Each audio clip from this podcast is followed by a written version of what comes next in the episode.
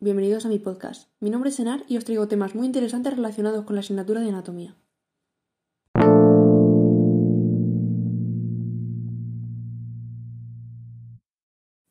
Hoy vengo a hablar de los famosos productos anti-aging, anticelulíticos y reductores. Seguro que sabéis de lo que estoy hablando. Pensad en los anuncios de abuelitas que gracias a X producto ahora parecen adolescentes. Ahora bien, ¿qué parte de fórmula milagrosa y qué parte de bulo contienen estos cosméticos? ¿Realmente promueven un estándar de belleza asequible? Quedaos para descubrirlo. Vamos a empezar por los productos anti-aging. Vamos, las cremas antiarrugas de toda la vida. Hay mucha información contradictoria sobre este tema y es necesario aclarar varios aspectos. Vamos a empezar por un punto positivo. Varios dermatólogos confirman que los productos antiarrugas tienen efecto. Pero ojo, no todos. Es muy importante especificar que no todos los productos funcionan de verdad y que esto depende de muchos factores. Para empezar, lo primero que tiene que tener un producto de calidad son ingredientes de calidad. Su magia consiste en que aumentan la producción de colágeno y de elastina. Esto va a hacer que la piel se vuelva más elástica y más suave. Entre los elementos más conocidos se encuentran el retinol, los antioxidantes, el resveratrol, los péptidos, los hidroxiácidos y por supuesto, la joya de la corona y que todos conocemos, el ácido hialurónico. Sé que puede sonar un poquito central nuclear, pero si le quitamos todos los términos científicos, lo que nos queda es una cremita hidratante con cualidades adicionales, como por ejemplo dar color a la piel y mejorar su textura. Bueno, ya era hora de decir algo malo, y es que cuando digo que no todos estos productos funcionan, me refiero a que son cosméticos, no medicamentos. Esto significa que aunque puedan estar testados, no pasan por los mismos controles rígidos que en la medicación. Esta es la razón por la que, aunque en condiciones normales no sean dañinos, tampoco tienen una efectividad asegurada. Tener una rutina de cuidado facial está súper bien, sobre todo si estamos informados sobre lo que estamos poniendo en nuestra tarjeta. Pero ¿sabéis lo que también está guay? Prevenir antes de que parezcamos una pasa con pintalabios. Con esto quiero llegar a que la piel tiene memoria y va a recordar cada instante en el que le ha cascado el sol. Por eso es muy importante usar crema solar, además de que es fácil incorporarlo en nuestro día a día, porque la mayoría de bases de maquillaje la incluyen. Nuestra segunda parada son los productos anticelulíticos. Para empezar, ¿qué es la celulitis? Bien, la celulitis es una afección a la piel muy común e inofensiva. Esta provoca aparición de hoyuelos y de tacto rugoso.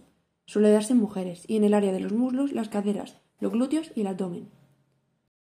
Al igual que en las cremas antiedad, los ingredientes que contenga el producto son muy importantes. Lo primero que tenemos que buscar en la etiqueta es la cafeína. Sí, la cafeína. ¿Y qué va a hacer la cafeína en la piel? Pues va a mejorar la circulación, además de que actúa como diurético. Esto significa que va a ayudar a los riñones a producir más pis, por lo que va a eliminar la sal y el líquido sobrante. Estas propiedades van a mejorar el flujo de la zona, además de reafirmar la piel, aunque de manera temporal. Y no pongáis esa cara que nada es para siempre. Lo segundo en nuestra lista es el retinol, que ya es una como un ingrediente un poquito más científico. Conviene usarlo cuando hay poco sol y lo que va a hacer es aumentar la producción de colágeno y penetrar en la piel para esfoliarla y mejorar su apariencia. Haciendo un pequeño paréntesis, quiero resaltar que la celulitis de la que estoy hablando en este momento es distinta a la celulitis médica, que consiste en una infección causada por bacterias. La celulitis médica se da cuando las bacterias entran en la piel, y hay que tener mucho cuidado con este tipo porque puede terminar dando complicaciones.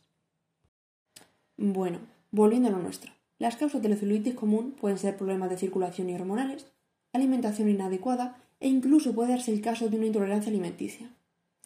Entonces, antes de arrasar con la sección de cremas anticelulíticas, tenemos que pararnos un poquito, analizar y consultar en qué grado de celulitis estamos.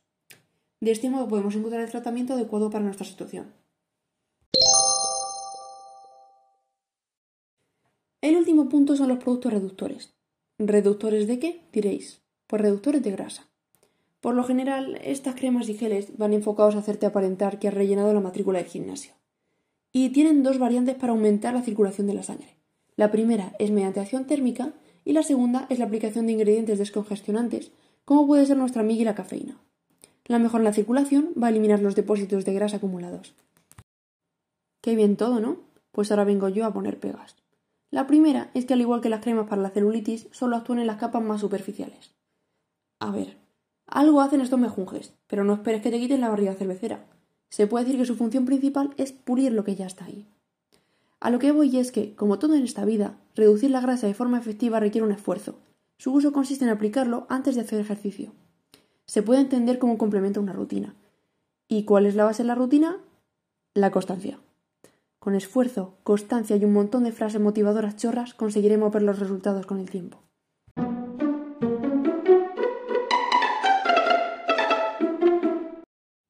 Ok, no podemos quedar con que estos productos se encuentran en un punto medio. Ni son un bulo total, ni van a hacer que rejuvenezcas 15 años. La calidad y las propiedades de sus ingredientes son fundamentales para la eficacia, así como aplicarlas correctamente junto con sus hábitos complementarios. Mi recomendación es consultar a un experto para obtener el tratamiento que se ajuste mejor a la situación de cada uno. Bueno, dejando un poco de lado las explicaciones científicas, quiero dejar claro que los cambios en el cuerpo y el envejecimiento son cosas totalmente normales y totalmente humanas.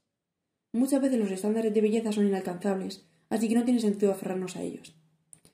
Personalmente, creo que la aceptación de nuestros cuerpos es tan importante como su cuidado. Así que hacerles un favor y no os obsesionéis con algo que nunca fue una imperfección.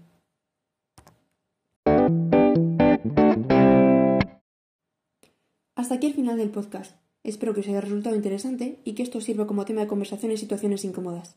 Muchas gracias. Hasta la próxima.